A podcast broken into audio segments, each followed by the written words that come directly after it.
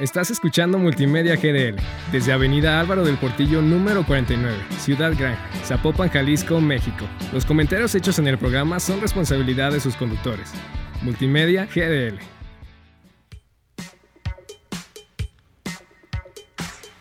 Adéntrate en el increíble mundo de la información, archivos, bibliotecas, museos y mucho más en El Bibliotecario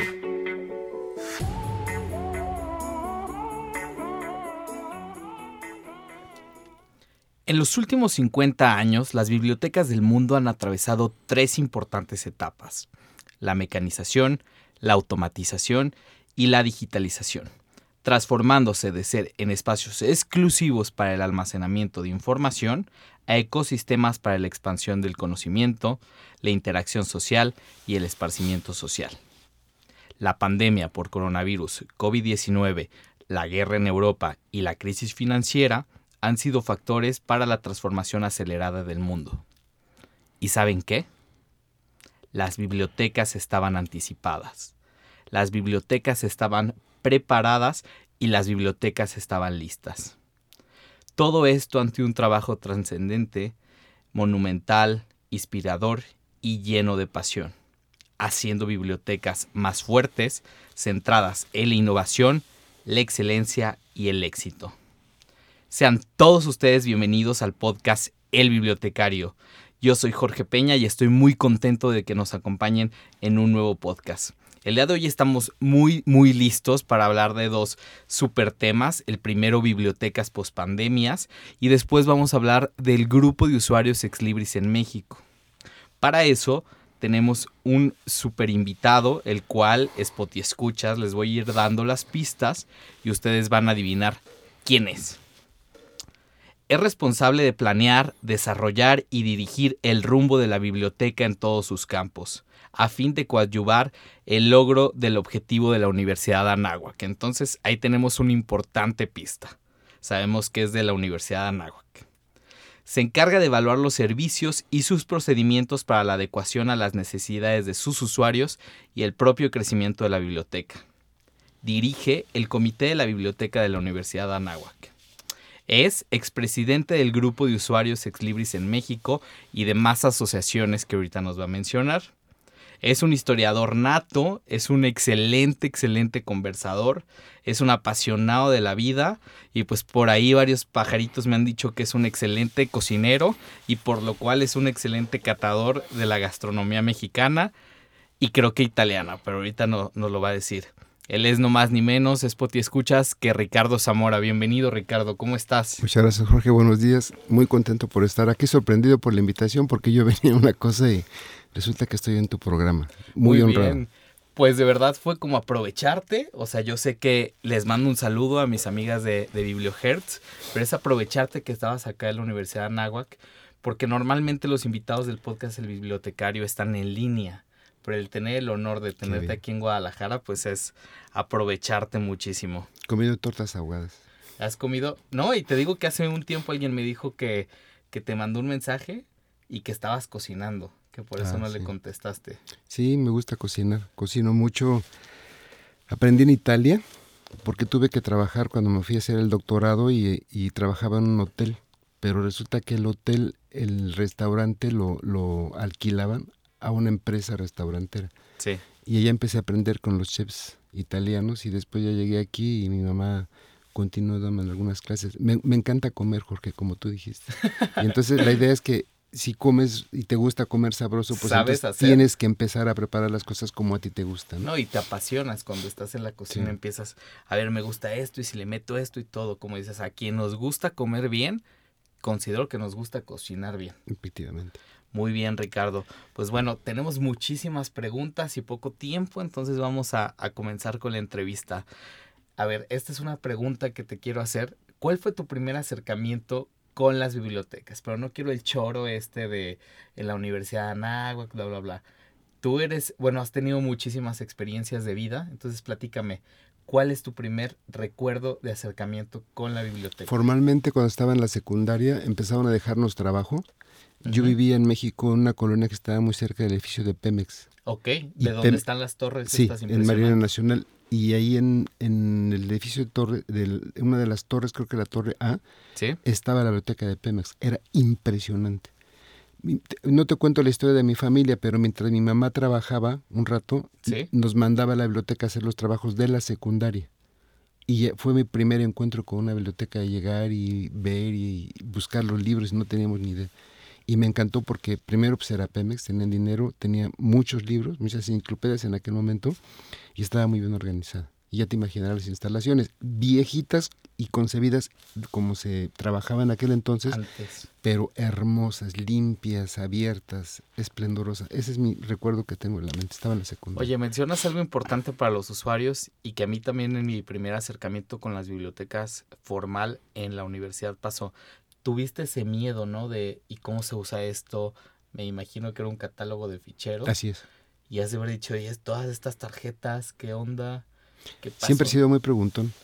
Ah, llegaste siempre. y ¿dónde busco el libro? Sí, yo dije, "Güey, necesito buscar sobre esta historia. Me acuerdo que era sobre el, el tema del petróleo, De cómo en Arabia Saudita de repente empezaron a explotar el petróleo. Entonces llegué y dije, pues No, y los meros moles de Pues la sí. biblioteca. Y ya me dije, ah, mira, tienes que buscar en, el, en, en los ficheros. Y Ah. empecé a ver, ya fui entendiendo cómo, digo, saco ya después, ah, y copias los números que están ahí.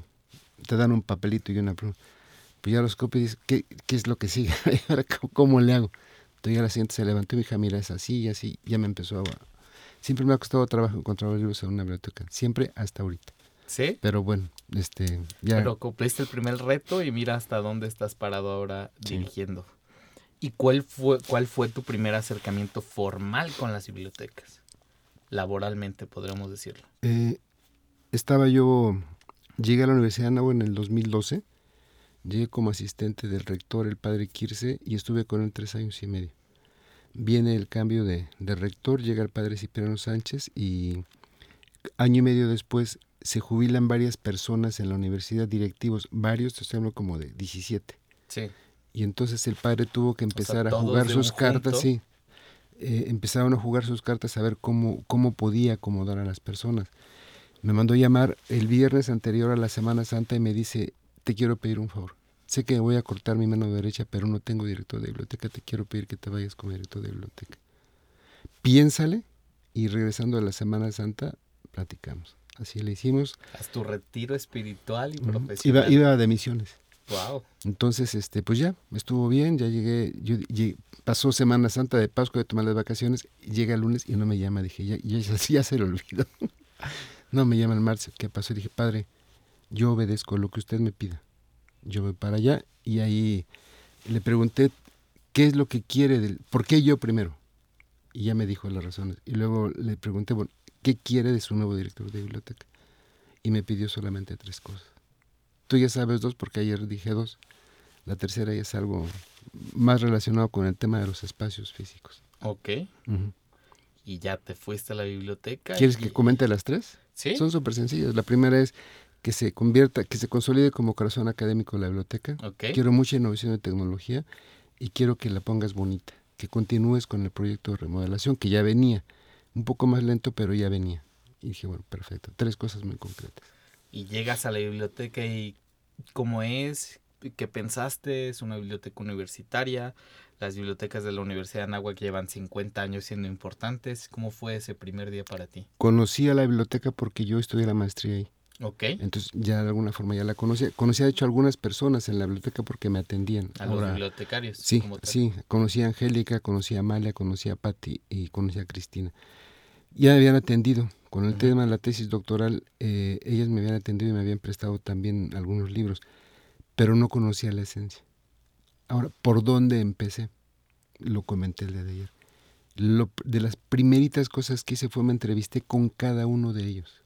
Fui a su lugar de trabajo y les dije, a ver, dígame su nombre, es casado, soltero, hijos, ¿Qué papás, dónde viven, su situación familiar, económica, primero eso. Y fui tomando nota de, de todo. Porque yo quería tener una visión muy clara de quiénes, con quiénes íbamos a emprender esta aventura. Fue así mi primer acercamiento. Después ya, pues fue, no sé si te pasó a ti en algún momento. Me decían, es que esto, y que y yo normalmente pregunto, ¿y qué se hace normalmente? Sí, Ah, pues usted lo recibe y ya, ah, bueno, perfecto, vamos a hacerlo. este, tiene que firmar, que es un orden de compra. ¿Y por qué? Ah, entonces ya, firma. ¿Qué se hace normalmente? Así empiezo siempre. Porque me he cambiado de trabajos varias veces en mi vida.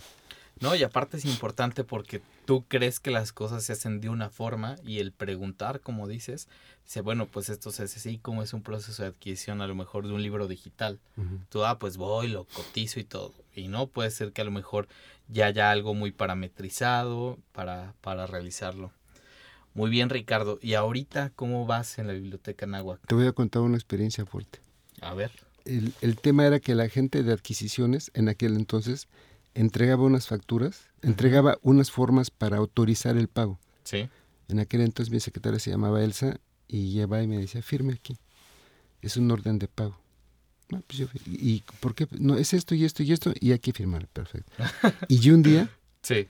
llegué y me, me, entrega esto y le digo, ¿y la factura? Ah, no sé. ¿Y dónde está la factura? Entonces va con el responsable y dice, no, dile que la firme y que luego nos entreguen la factura. Y ahí detuve y dije, no, yo primero quiero la factura o no firmo nada. Fue el primer cambio drástico que hice en la biblioteca. Pero ya llevabas varios Porque ya, ya había yo preguntado muchas veces por qué, por qué, por qué, por qué, y yo nomás, pues, porque hay, hay que firmarla.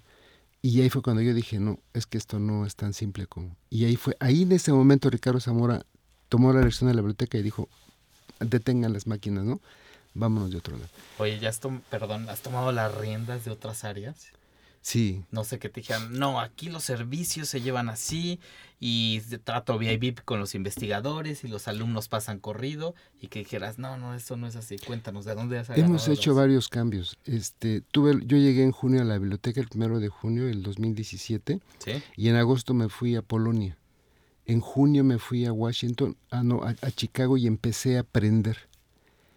Cuando, va, cuando voy a Polonia, empiezo a escuchar a expertos y dirigentes de bibliotecas de muchos países. Sí. Ayer comenté que mi programa de trabajo lo fundamenté en el programa de trabajo de las bibliotecas nacionales de Rumania. Wow. Entonces ya ves eso y dices, no, no, a, mí ya no me van a dar tan fácilmente la vuelta porque yo ya empecé a aprender. Aprender, aprender, aprender, seguir leyendo, visité bibliotecas, conocí grandes directores de bibliotecas, Alfredo Bandaño en Puebla, Miguel Ángel de Monterrey. Amigazo. Y, ahí sí, sí, y ahí fue cuando dije, ah, bueno, sí he hecho varios cambios. No sé si me están escuchando mis compañeros, sé que me pueden escuchar porque ya me dijo Yasmín que lo van a poner en Spotify, pero sí. sí pregunté mucho por qué, por qué y por qué no cambiar hay cosas que naturalmente van, tú, eres, tú estudiaste eso, van naturalmente porque así es la dinámica de una biblioteca, pero hay cosas en las que sí se pueden hacer cambiar las cosas. Así es. Y ahora, Ricardo, ¿hacia dónde ves que va el ruto de las, la ruta de las bibliotecas? No sé si de la Universidad de Anáhuac o tu panorama de las bibliotecas universitarias en México. Yo creo que en general va hacia a poder potenciar el uso de las bases de datos nos permite mantener el contacto de la información digital, digámoslo así, porque tenemos bases de datos y tenemos los libros digitales y información digital. Toda la información digital en empoderamiento. Me parece que la gran ventaja de esto es que quien lo quiera buscar lo encuentra siempre.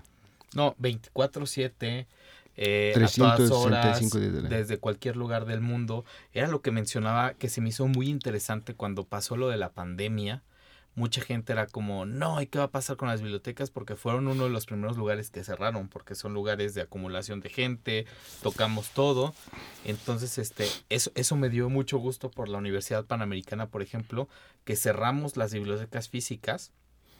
Se implementó un sistema de préstamo con libros en cuarentena, pero los, no hubo tantísima demanda porque los alumnos tenían toda la información digital en nuestro descubridor, que es Inventio.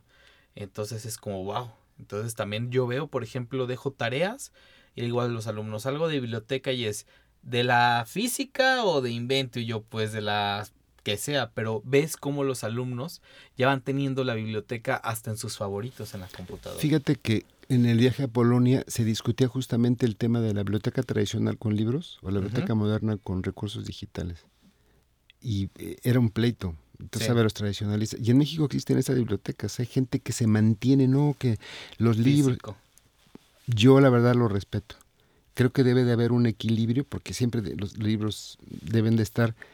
pero me parece que poco a poco van a ir perdiendo terreno en la parte de la, de la preparación de los, de los alumnos y de la comunidad de investigadores, los nuevos profesores. Me parece que va por ahí la tendencia.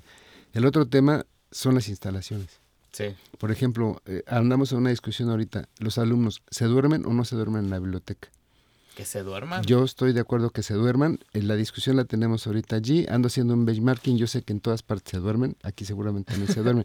Oye, en el ITESO hasta les pusieron las camas para que se duerman a gusto. Acabo de visitar la biblioteca del TEC de Monterrey. Envío un gran saludo a Verónica que me hizo favor de, de invitarme. ¿La de Les Monterrey? sí, la de de Monterrey en la Ciudad de México. Ok. Y Verónica es la directora de la de, del Valle del Lago de Estado de México, la de la Ciudad de México, que está hacia, hacia el sur, y la de Santa Fe. Ella dirige las tres, aunque estrictamente hablando directora de la de- del norte. Qué instalaciones, ¿eh? Tú sabes que construyeron otra vez la, la universidad y ahí les ponen, te lo comento porque les ponen camitas para que se duerman los chavos. Sí. ¿sí? Entonces, yo creo, esa es una tendencia. Y la otra, lo que comentaba ayer, ¿en dónde conecto mi, mi gadget, ¿no? mi celular? Hay que ponerles contactos a los muchachos. A ver, voy a hacer dos comentarios rápidos. El otro estuve en un hotel que debe ser de los ochentas, un enchufe en el cuarto. Y dije, claro, pues antes que conectaban que la pistola del pelo, que la tele. Pero ahorita viajas y debes llevar un conector para el celular, uno para la tablet, uno para la computadora. O sea, no te alcanza. Debemos transformar esos espacios. Tengo una noticia. En. Europa, a partir del año que viene, va a ser uno solo. Ya, ya pusieron esa ley. Todos deben tener la misma entrada y usar el mismo cargador. Todos los aparatos. Ah, ok. Creo que es 2024. mundo. Todo- en Europa, en Europa. En el 24. Se acabaron llevar multicontactos. Eso es una genialidad. Sí, es genial. Y lo segundo que te quería mencionar es como, bueno, siempre menciono que cuando vamos a pasos acelerados, a veces hay que hacer pausas en el camino y mirar para atrás. Y eso también lo estoy viendo en la transformación de los espacios de las bibliotecas. A ver, ya pasamos todo este boom de almacenamiento de libros, cuidado de libros y ahora pues tenemos mucha información digital, entonces los espacios deben cambiar. Yo lo veo como a espacios como ágoras, como las ágoras de Grecia, como las ágoras de Roma, donde eran más espacios para la interacción social, para el conocimiento, para el debate, para el descanso, para la convivencia, un poco para la, pues para, no para la fiesta, pero para convivir. Yo soy una persona que creo que la ciencia no se escribe solo en una computadora o leyendo libros, debemos debatir, debemos estar en interacción. Entonces, pues ahí va la, la transformación de los espacios. Sí, tienen que llegar allá. Eh, deben de ser amplios, bien iluminados, deben de tener dónde sentarse o dónde acostarse o dónde trabajar más cómodo. Esta, cuesta, esta cuestión de la ergonomía ha cambiado por completo. Sí. Y te platico que Buen wifi. el tema es claro, sí, no, no, o sea, fundamental. dos, dos experiencias que viví en Estados Unidos. Sí. Visité la biblioteca de Tulane, digamos que cercano a Nuevo, a Nueva Orleans, que es una, una este, universidad muy importante, y ahí no tienen mucho espacio, fíjate. Ok. Entonces, ¿qué fue lo que hicieron? Tenían, no, no querrían, no habrían querido hacer movimiento de descarte. Y así lo hicieron y se pelearon, porque había tradición. ¿Qué fue lo que hicieron? Que tenían todos los muebles y lo que pusieron, eh, lo automatizaron.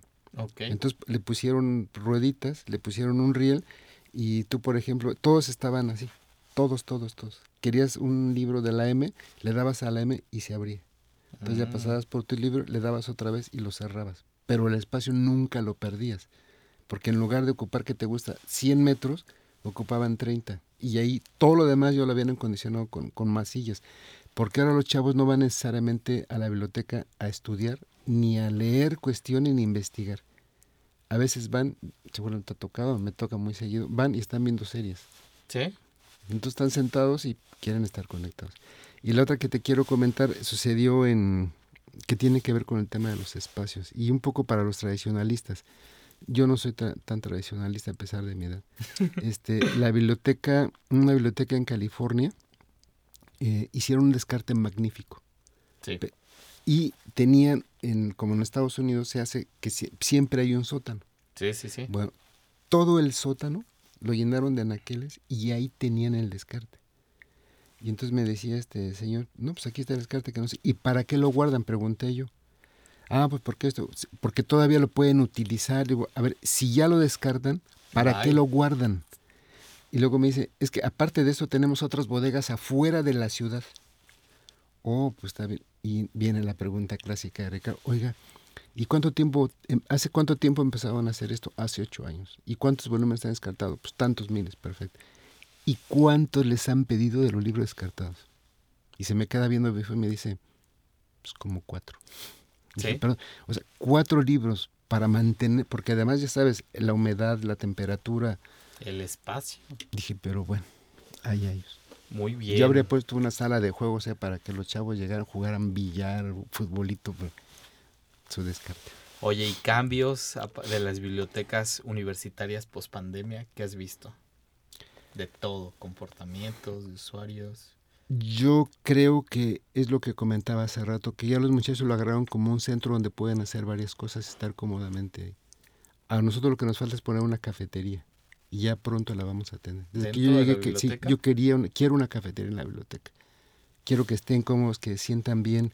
Ahorita que mencionas la UAP, sí ha sido la biblioteca central. Sí, claro. O sea, tiene la cafetería arriba, tiene la parte de Fic Comics abajo, tiene este, máquinas dispensadoras de refresco que hace 30 años ha de haber sido imposible, pero ahorita ves a ver el chavo de medicina, bueno, ¿qué digo medicina? Todas las carreras, vas a estar 12 horas en la universidad, necesitas un espacio pues de estudiar, salirte a comer tu lunch, esparcirte, que te dé aire y volver. Entonces, pues esperemos. Porque lo tiene en la terraza. en el TEC de Monterrey, Estado de México. Llegas a la biblioteca, se abren las puertas y está Starbucks. Así lo quiero yo pues colaboración. ¿Starbucks de verdad? Sí, Starbucks, no, un Starbucks adentro. Oye, además que volverse competencia de que mucha gente se va a trabajar o estudiar a Starbucks, ahora es una colaboración. Ahí está, adentro. En Hazel, en California, el sur de California, que fue nombrada la biblioteca más hermosa en el, en el 2017. Ahí llegas, subes al primer piso y está todo. Haz de cuenta que es la zona de comida rápida de un centro comercial. Wow. Me acuerdo mucho que estaba Arby's, era como el jalón, pero habría otros ahí para comer. Y entonces yo dije, quiero una cafetería, quiero una cafetería. Ojalá que lo logre. Yo esperaría que estamos en los 2022, para el 25 creo que la voy a tener. Pues nos invitas cuando encantado, encantado. Vamos a hacer lonches y tortas ahogadas para, para ir. Bueno, una parte interesante de la vida. Dime. Y enchiladas este, potosinas. Pues ahí las probaremos en el agua. Una parte interesante de, de todos estos proyectos de Ricardo y de la vida de Ricardo es que ha presidido varias asociaciones bibliotecarias. Se me ocurre ahorita Grupo Amigos, el Grupo de Usuarios Ex Libris en México. Me comentabas que estás en uno de... Soy el presidente de la red viva, de la red de bibliotecas de nuestra institución. De, Anáhuac. La otra que estabas en América. Soy del comité, miembro del comité asesor de ProQuest para América Latina, junto con otros 14 directores de toda América Latina. Eso es un gran honor. No, lo que me decías de la red de universidades Anáhuac en América. Ah, estamos intentando ya abrirlo. Vamos, estamos ya, incorporamos a nuestra red a Chile. Ya, ya toqué base con, con Italia, lo vamos a incorporar y ya nada más me falta España. Ahora quiero que esto se convierta realmente en un consorcio importante. Entonces, esta parte de las redes bibliotecarias le ayuda a Ricardo a tener una concepción más global y mundial, no, no que se enfoque como, ay, esta es mi biblioteca y es lo que digo, sino que vaya teniendo esta percepción. Entonces... Pero además hay una ventaja, perdón que te interrumpa, la negociación con los proveedores. No es lo mismo decir, así soy, soy de chiquito y solo, o somos así de grandes y esto es nuestra marca, ¿te importa? chiquita. No, pero es más fuerte cuando estamos todos juntos. Todos, sí. ¿Estás de acuerdo? No? Entonces, ahora Ricardo se encuentra en este podcast y se encuentra en la ciudad de Guadalajara, en la UP, porque vino a un evento que es la 25 reunión del grupo de usuarios ex libres en México. Entonces, para, vamos conociendo qué es esto. ¿Qué es el grupo de usuarios ex libres en México, WELM? Es justo eso. digamos que es, la representación y y la participación de todas las personas que compran los servicios y, todo lo que vende las em, en este caso Exlibris primero y ahora ProQuest y ahora Clarivate. Entonces este venimos se, se viene aquí porque quieren participar, quieren compartir, quieren aprender para poder explotar mayor, con mayor fuerza o, con mayor profundidad estos recursos. Sí. A mí me parece, yo lo comentaba ayer en la reunión, me parece una cosa muy importante porque es algo en donde se comparten los conocimientos. Sí. Y del otro lado, en este comité asesor que yo te decía ahorita, pues es al revés, es donde la empresa nos escucha a nosotros con las inquietudes y, ah, yo quiero hacer lentes, espérate, ¿para qué haces unos lentes de sol si ya todo el mundo vende? Haz unos lentes que pueda haber el día que se acabe el mundo una hecatombe nuclear. Entonces por ahí va más o menos el tema. Yo creo que estas dos partes son muy buenas. Y tuve el privilegio de en pandemia de dirigir dos años esto. Y ahora les comento a, a quienes nos ven y nos escuchan que Jorge acaba de tomar la presidencia. Entonces vino como a despedirme el día de hoy. Es, su despedida. no, pero lo voy a seguir de, teniendo de asesor porque decimos ayer que la Universidad Anáhuac y la Universidad Panamericana más que competencias son universidades hermanas colaboradoras. Y vamos a seguir así, Jorge. Yo creo que nosotros desperdiciamos la fuerza de las bibliotecas en el tema de la negociación con los proveedores. Pues Supiste que en Europa sacaron el Sevier. Se pusieron de acuerdo las bibliotecas y lo sacaron, porque era súper caro. Lo sacaron. Nadie, nadie tiene ya el Sevier en Europa lo sustituyeron con otras cosas. Nosotros podríamos hacerlo aquí así. Podríamos, con, la empresa, no vamos a decir, con la empresa que quieras, es la más cara. Y lo, si nos juntamos las bibliotecas más fuertes de México, que era un poco la intención en el grupo amigos, lo podríamos hacer y le podríamos decir, estas son esas condiciones.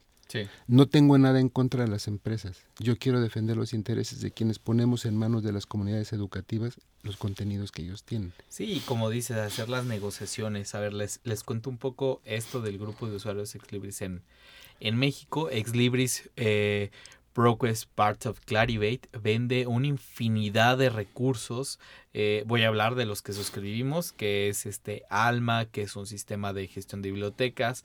Venden Primo, que es un descubridor. Venden Rappi, que es un sistema para la búsqueda de información que no tienes en tu biblioteca de, artículos científicos, eh, Leganto para las listas de lectura, Summon, una infinidad. Entonces suman a ello ProQuest que vende contenidos como lo es la extraordinaria biblioteca digital, yo le llamo así, que es ProQuest One Academic, que tiene contenidos de videos, artículos, libros, tesis y disertaciones y después se junta la parte de Clarivate que es una empresa que siempre ha estado muy elevada que quienes vende eh, Web of Science eh, y otros recursos. Entonces esta empresa pues como dice nadie camina solo entonces crea grupos de usuarios eh, en el mundo.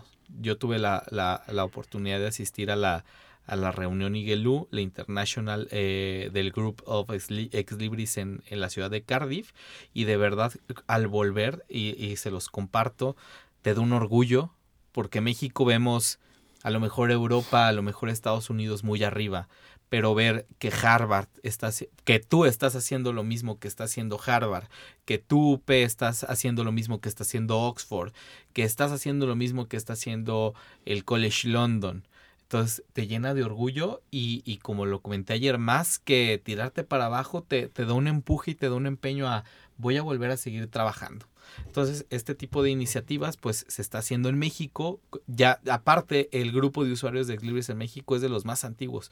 Tiene 25 años y pues va conformándose eh, y pues ahí va.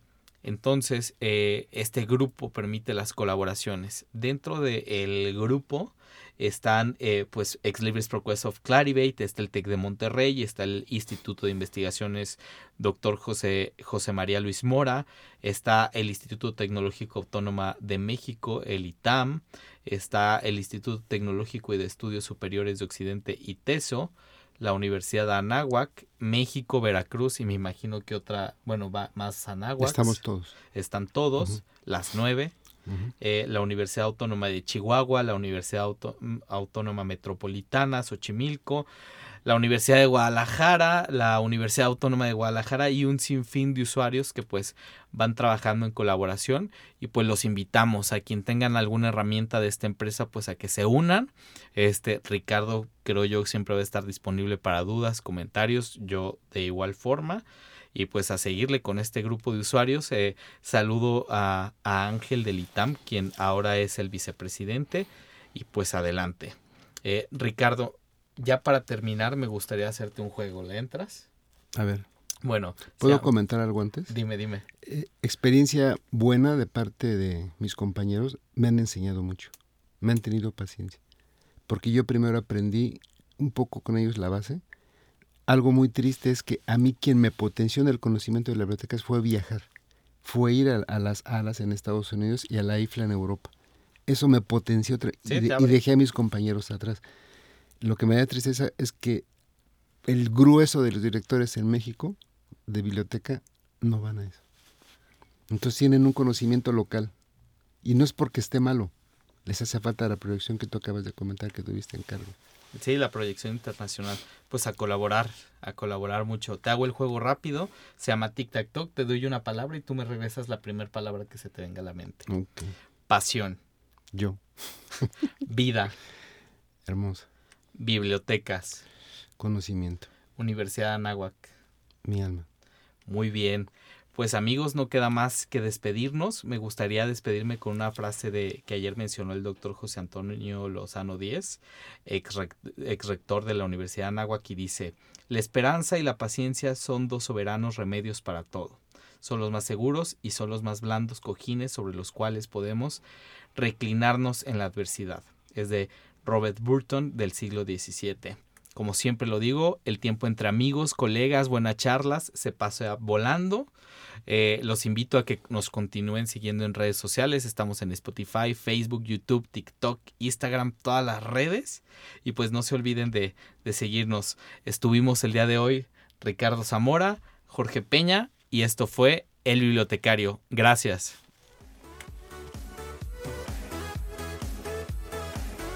¿Verdad? Que fue cero aburrido hablar de bibliotecas. Te invito a que continúes escuchando El Bibliotecario.